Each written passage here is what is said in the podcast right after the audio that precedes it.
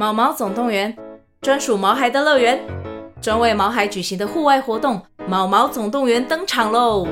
今年春天，带着毛孩出门去，一起在草地上追赶、跑、跳、碰。各位爸妈，带着毛孩们，哔哔，集合，集合！三月二十三号与二十四号，台北大佳河滨公园八号水门，毛毛总动员，专属毛孩的乐园。活动详情请见资讯栏或至 Klook 售票网站。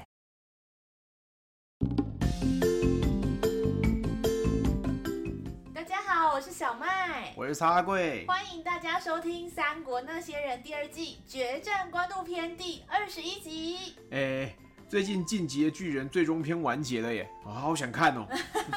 哦，你还有时间看《进击的巨人》啊？我每周更新进度都赶得不得了哎。哎呦，创作剧本也是需要一点灵感啊。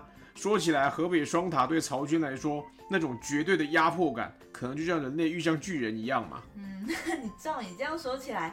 我们的二爷是兵长还是米卡莎吗？哎，好像不能这样比啦。不过二爷啊，应该可以竞争人类最强的称号哦。嗯，不过二爷虽然获胜了啊，可是真是受了很重的伤哎，手都骨折了，还要怎么继续打啊？嗯，想知道吗？那就要记得看完《晋级的巨人》以后，别忘了要听我们这集精彩的故事哦。嗯，如果想听更多三国那些人的故事，请记得追踪我们。也欢迎到 Instagram 和 FB 搜寻《三国那些人》，留言跟我们互动哦。如果你喜欢我们的故事，请帮我们分享给你身边的朋友，你的小小鼓励就是我们最大的动力哦。那么，故事准备开始喽！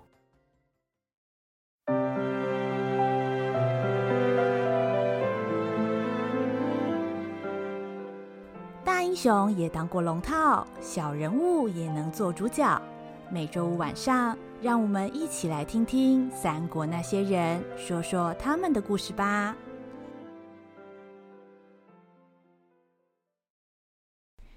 第二十一集：河北双塔中篇之三。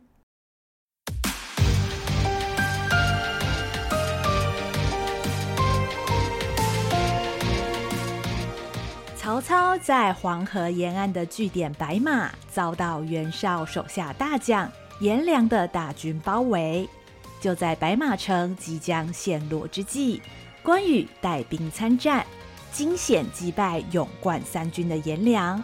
反观曹军士气大盛，乘胜追击，慢慢取回了战场主控权。河北双塔无可阻挡的传说竟然在这里止步。袁绍军上下都惊讶不已，原本居于上风的气势也因此遭到挫败。天哪！颜良将军竟然输了，这下可怎么办好啊？队长，我们是不是要先撤退啊？是啊，那个红脸长胡子的太夸张了啦！要是他杀过来的话，我们怎么挡得住啊？啊！不要自乱阵脚，那个红脸的就算再厉害，也只有一个人啦。而且我们十万大军又不是豆腐做的，怎么会挡不住啊？呃，可是队长，现在对方的气势好强，感觉上吃定我们了，是不是应该叫一下支援呢？哎，还用你说？早在曹军的骑兵队来的时候，我就已经派人去找淳于将军了，可是不知道为什么支援一直没有过来，哎呀，真是急死人了！啊，报，报告队长，我回来了。哎，怎么样？淳于将军他们呢？是不是很快就到啊？呃，队长，淳于将军他们拔营往西边的延津过去了。什么？他们去延津？为什么这个时候去延津呢？呃，听听说曹军带了十万大军要偷袭我们的大本营啊，所以淳于将军哦，他们就紧急调兵过去支援了啦。啊，那那我们现在不就只剩一半人手？嘿，这个淳于将军也太不够意思了，说走就走。放我们的前线送死啊！呃，队队长，现在该怎么办呢？哼，将帅无能，得累死三军呐！我们不过就是上班讨口饭吃，没必要在这里把命送掉。各位弟兄，我们先撤退，等上头有指示再做打算了。知道了。前线作战失利，加上后方后援不济。袁绍军将领为了减少己方的伤亡，采取了立刻撤退的行动。白马城的危机终于在万分惊险之下暂时解除。眼见敌军已经退走，关羽、张辽和秦琪等人也各自收队回营。医官，医官，这边需要疗伤，快点帮关将军看看，他的手受伤了。呃，是关将军，请让在下帮您看看。哎呀，小伤罢了，值得这么大呼小叫的吗？呃，关将军，你可千万不要大意呀。有的时候以为是小伤，要是没注意的话，以后可能会出大问题的耶。是啊，二爷，秦琪说的对呀。没听过孟子说吗？祸乱常积于忽尾，智勇常困于所逆呀。哎呀，听你们七嘴八舌的，比麻雀还吵。关某的精神可是受伤沉重，这个未来肯定会出大问题的。哎，什么大问题？哎，你们不要吓我啊！正当医官在帮关羽等人检查伤势的时候，曹操掀开了营帐，慌慌张张地跑了进来，脸上满是关切的神情。哦，见过丞相。呃，小的见过丞相。嗯，王某见过丞相。哎，这这这这这，免礼免礼，你们可回来了，差点啊没把我给吓死。云长啊！你的伤势怎么样啊？皮肉之伤，并不碍事，休养两三日就会痊愈，不劳丞相费心了。哟呵，是吗？我怎么不记得咱们关将军学过医术啊？少在那里逞强。这种情况啊，交给专业才对呀、啊。医官，关将军伤势怎么样啊？呃，启禀丞相，关将军身上虽有几处刀伤。但并不严重，可是右手手腕有骨裂的状况，需要先做固定，然后休养三个月，才能确保痊愈。这段时间里面，请关将军暂时不要动武，以免留下后遗症啊！哇，三个月竟然要这么久啊！切，那还用说？人家说啊，伤筋断骨一百天，就是这个意思了。哼，这个颜良真是有两下子，竟然。能让二爷伤到这个地步啊？那你看，你看，云长啊，听见了没有？医官叫你休息呀。哎，这好吧，关某自己会小心的。呃，看你武艺这么好，结果完全不会照顾自己。拿，把手给我。啊，丞相，你这是？哎，给我啦。曹操拿起一块手绢弄湿，帮关羽将手臂上的伤口擦拭干净，又从医官那边拿了治疗外伤用的膏药以及包扎固定用的布条，帮关羽把受伤的右手臂给包了起来。动作虽然有点笨拙，但该有的步骤都有，似乎是曾经练习过的样子。嗯，这样就行了。以前啊，刚出道的时候啊，根本没有本钱请医官，什么都得自己来。这几年事业做得太大，包扎这种事儿啊，后来都是医官在做，呃，我就有点生疏了。云长啊，你稍微动一下看看，虽然包得丑了一点，不过应该还是很牢靠了啊。在关羽的记忆里，自己总是独自面对所有的问题，或是说。关羽已经习惯了照顾别人，如今面对曹操，自己竟然成了被照顾的对象。对关羽而言，这是一种很特别的经验。以前只有跟刘备或张飞在一起的时候，才会有这样的感觉。他没有想到，在所谓的敌营，自己也能感受到类似的心情。谢谢过丞相，哟哟哟，哎哎，谢什么啦？人没事儿是最好啊。哎哎，不对啊，云长啊，你本来不是打算继续归在许都的吗？这会儿啊，一定是良心发现了，怎么那么不坦白嘞？你想救我，你说就行了嘛。你想救我，我当然会让你救。你想救我，我当然不会不让你救嘛，你说是不是啊？嘿嘿嘿嘿哼，丞相敢说，关某是不敢听。今日来此参战，主要是为了许都城里皇上和我两位嫂嫂的安全。丞相是乱世的奸雄，所谓祸害一千年，相信不需要关某救。丞相也可以化险为夷呀！嘿嘿，反正呢，你帮都已经帮了，不能收回去，随便你怎么说啦。哎，是说啊，那个颜良强的跟鬼一样，连徐晃都拿他没皮条，那你竟然有办法把他给砍了，这已经不是夸张了，根本就是魔幻的等级呀！哎，云长啊，既然你这么魔幻，我看以后啊，干脆。我就叫你魔关羽。啊，够了，现在问题还没解决，丞相别再废话了，快点进行下一步吧。呃，是啊，丞相，既然袁绍军被我们打跑了，那这回要留多少兵力驻守白马呢？哎，不不不不不，一个都不留。秦琪啊，通知弟兄们，带白马的老百姓准备疏散，然后啊。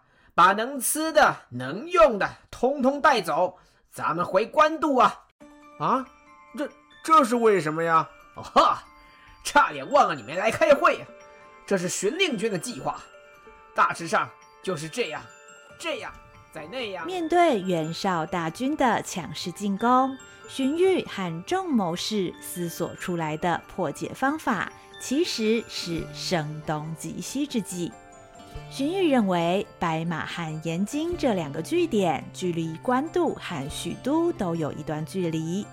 如果分兵防守的话，不但一个据点无法发挥足够的功效，连最后的屏障官渡都会缺乏人手。所谓鱼与熊掌不可兼得，荀彧建议曹操应该果断放弃白马和延津。把兵力集中在官渡，借此求得最有效的防守。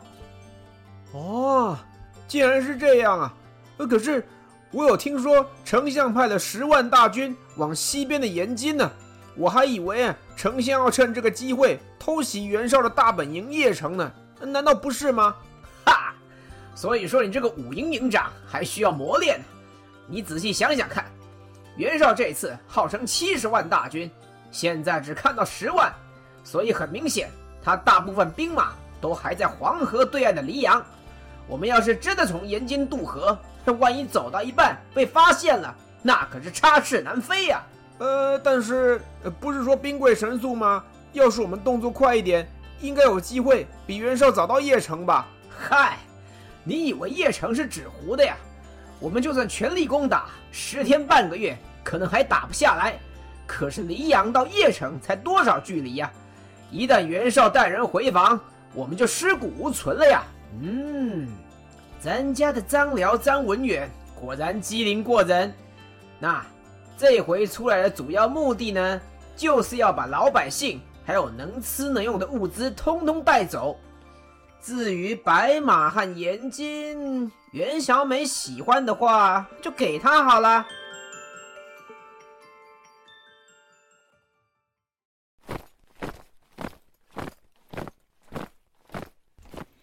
就在曹操准备迁徙白马城的百姓和粮草辎重时，之前从白马城外围拔营的淳于琼和郭图也已经赶到了延津。为了避免曹军渡河偷袭，淳于琼立刻吩咐手下士兵就地安营下寨，抢占有利的据点。不久之后，果然看见曹营的大军远远而来。领军的将领手提长枪，左边的眼睛盖着眼罩，正是夏侯惇。果然不出我所料，曹操知道人数比不过我们，想要出奇制胜，可惜瞒不过我郭图的法眼。所有有利的位置都已经被我军占领了，我看你们怎么打。淳于将军，这场就靠你了，只要抢下延津，就是大功一件呐、啊！哼。等我出阵，斩下敌将的人头，那就变成大功两件了。呀！淳于琼率领大队人马杀出，很快就和夏侯惇的部队发生了交战。虽然曹军部队总共有十万之众，但是由于地形狭窄，无法同时容纳那么多的士兵通过。加上淳于琼的部队已经先取得地利的优势，虽然人数只有五万，两边打起来却是势均力敌。哼哼。什么曹军上将夏侯惇也不过如此，吃我淳于琼一刀啊！哎，要吃你自己吃。好。双方互斗了几个时辰，曹军无法突破袁绍军的防线。夏侯惇见状，使劲逼退了淳于琼，并向后方的部队高声喊道：“嘿，弟兄们，战况不利，咱们先撤退，回来再找他们算账。”说是，哼，山水有相逢，你们袁绍军给我记住，没错，小度也掉了，下次哦有你们好看，撤了撤了。曹营士兵后军变前军，急匆匆的就从战场上撤退了。本次的拦截作战，袁绍军获得完全的胜利。淳于琼看着敌军逃跑扬起的沙尘，觉得志得意满。他从怀里掏出一个酒壶，啵的一声将盖子打开，深深的吸了一口。啊，哦，好香啊！哼，算他们跑得快，有我淳于琼在这里，谁也不能过河。这样一来，盐津就是我们的了。曹操啊，曹操，你的末日就要到了。哼，像这种时候啊。最适合来一杯纯的啊！爆！呃，爆什么爆啊？害我呛到啊！呃，淳于将军，对不起。嗯、每次听到这个爆啊，心跳漏一拍，都不知道是好事还是坏事。喂，有什么事？快点讲啊！淳于将军，你要先听好消息还是坏消息啊？啊，还有这样的？那先听好消息好了。好消息是，文丑将军奉了领导的命令，领十万兵马前来增援了。哦，太好了！这样的话呢，我们可以合兵一处，共同对付曹操了。呃，那坏消息？呃，坏消息是，文丑将军在您后面，他非常火。淳于琼一听，连忙回头，只看见一个高大的身影站在他的面前。淳于琼的视线只能看到对方身上的护心甲，连续起伏的胸口显现出激动的情绪。淳于琼甚至能感觉到对方粗重的气息不停喷在自己的头上。他的眼睛慢慢往上移，看见了敷着青筋的脖子、咬牙切齿的下巴，接着就看见了文丑怒火中烧的眼睛。此时此刻，淳于琼已经吓得六神无主。啊！哈哈哈！文丑将军，你也来了。哎，我们才正要把捷报送回去呀！啊！淳于琼话还没有说完，已经挨了文丑重重的一个耳光。要知道，文丑本来就武勇过人。这个带着愤怒的耳光，差点没把淳于琼打晕过去。哎，等等等等等，呃，文丑将军，嗯，你个嘎杂子，淳于琼，你不是应该在白马吗？跑来眼睛做什么？呃，不，文丑将军，我们是来拦截曹军的。切，你是不是脑子有问题？谁叫你随便出兵的？郭图，郭图呢？呃，文丑将军，文丑将军，你听我解释啊。我有上头的命令，就自己行动，这叫擅离职守，触犯军法，是要严办的。行过的，你最好给我讲清楚。呃，是是，回文楚将军，我们接到线报，曹操突突派的十万大军来延津，很可能是要偷袭邺城。为了不让曹操的奸计得逞，我郭图良心建议，即刻拦截曹军嘛。啊，对嘛对嘛，文丑将军。反正白马那边有颜良将军在，他勇冠三军，那肯定没毛病嘛。听见郭图和淳于琼的发言，文丑不但没有因此消气，反而暴跳如雷，唰的一声，一把战刀已经架在了淳于琼的脖子上。众人一看，大惊失色，纷纷前来阻止。呃，文丑将军，你小心点啊！那把刀很锋利的。哎呀，文丑将军，您先别生气，有什么话好好说嘛。万一伤了淳于将军，领导也会拿您治罪的。我郭图良心建议，放下屠刀，放下屠刀啊！哼，姓郭的你住口！等一下就轮到你，我先杀了这个酒囊。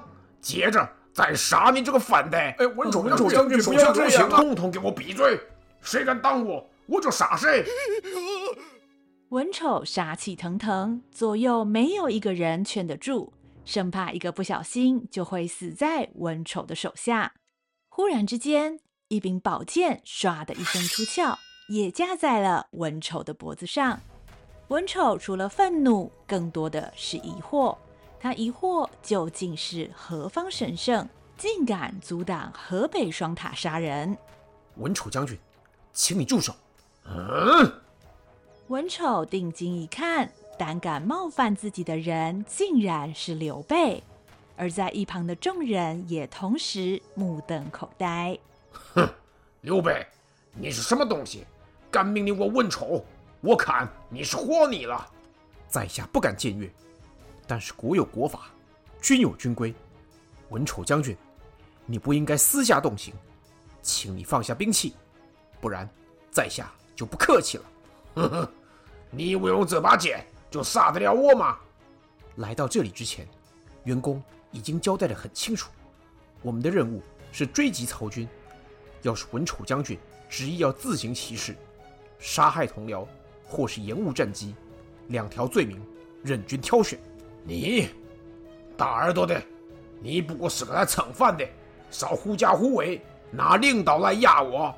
在下不是狐假虎威，只是要提醒文丑将军，不要因为一时的冲动而忘了重要的事。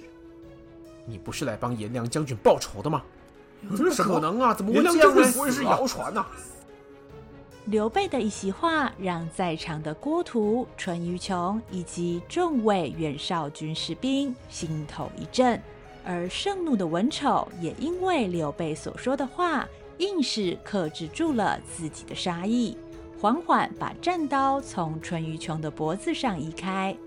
虽然战刀已经放下，但文丑握住战刀的手确实越来越紧，指尖也渗出了鲜血。似乎有很深很深的愤怒，一句帮颜良将军报仇，让文丑一瞬间回到了得知颜良死讯的那一刻。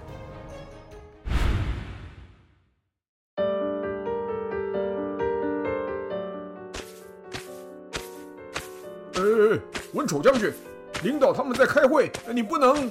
呃，走开！哎呦！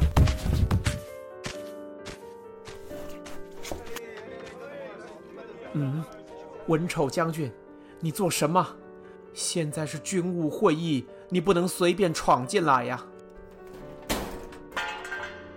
啊，那不是颜良将军的大砍刀吗？这是怎么回事？啊？出事了？会吧？到底发生什么事了？嗯，刘备，给我出来！我要杀了你！文丑，本领导命令你立刻站下！领导，这个刘备是内奸，他根本跟曹操串通好的。文丑将军，这其中一定有什么误会。在下今天就是被曹操逼到走投无路，又何来串通之理呢？没错，文丑，到底发生什么事情？你说清楚。我接到报告，颜良在白马给人家斩了。岂有此理！颜良勇冠三军，加上本领导的十万铁甲，怎么可能会出状况？到底是谁有这种本事啊？哼，听白马套回来的弟兄说，是一个叫关羽、关云长的人干的好事。你说什么？云长？我已经很久没有他的消息。文丑将军如何断定是他？会不会是弟兄们听错了呢？那个家伙红脸、长胡子，手上还提着个大刀，停就停错，难不成这还能砍错吗？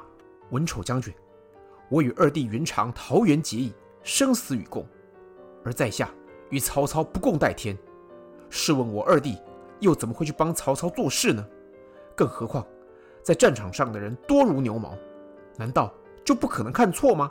嗯，他哥，呸！好你个大耳朵的，讲大话脸不红气不喘的，我听你在唱歌。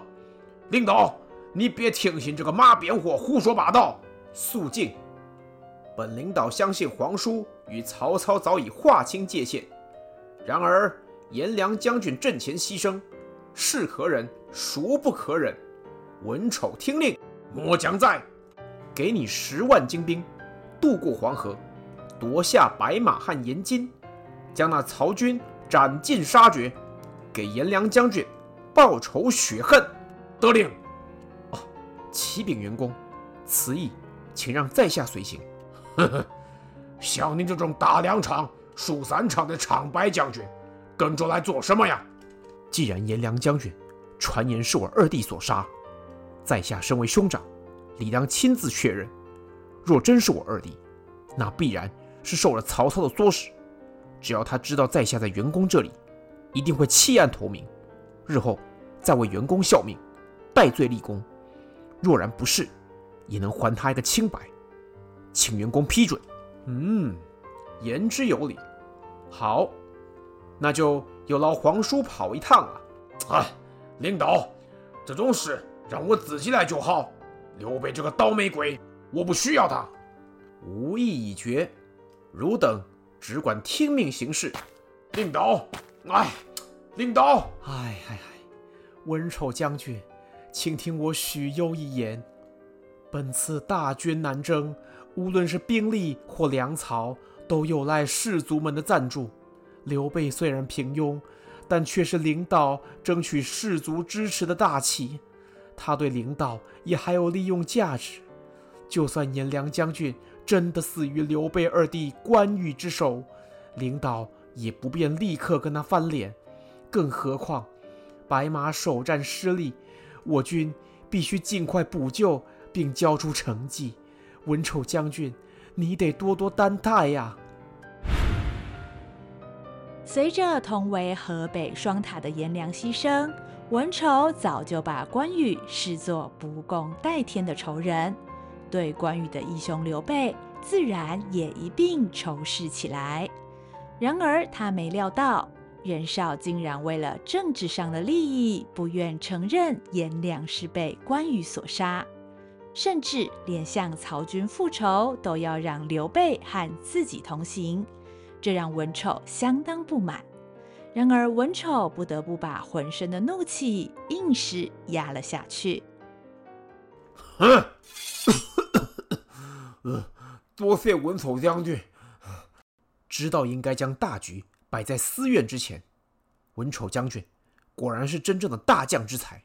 切，你少拍马屁了，刘备，我还没有相信你。呃，文丑将军，既然你都来了，不如跟我们合兵。曹营十万大军。刚刚被我们击退，延津这里基本已经到手，正好乘胜追击呀！且慢，郭图先生，以曹操善于用兵的程度，十万大军不可能这么简单就退走。加上我们刚刚从白马过来，发现白马已经人去楼空，可用的物资也所剩无几。照这个情形看起来，曹操一开始就打算把白马的资源都撤走，然后把剩下的空城。丢给我们了？啊？什么？原来曹操声东击西是这样玩的？那我们不是又中他的计了吗？还有机会扳回一城。据我所知，曹操主要的防守据点设在官渡，如果要把白马的资源都运回去，必须经过官道。与其和曹军进行交战，不如直接拦截他们的运粮部队，断绝曹操的补给啊！曾经跟着曹操共事的刘备，对于曹营的作战模式和应变策略了如指掌，加上他的态度认真，虽然文丑对刘备并没有什么好感，但由于刘备的说法在情在理，文丑想了一下，提起了他的长枪。那咱们就去拦截运粮部队，姓刘的，你最好不要骗我。驾。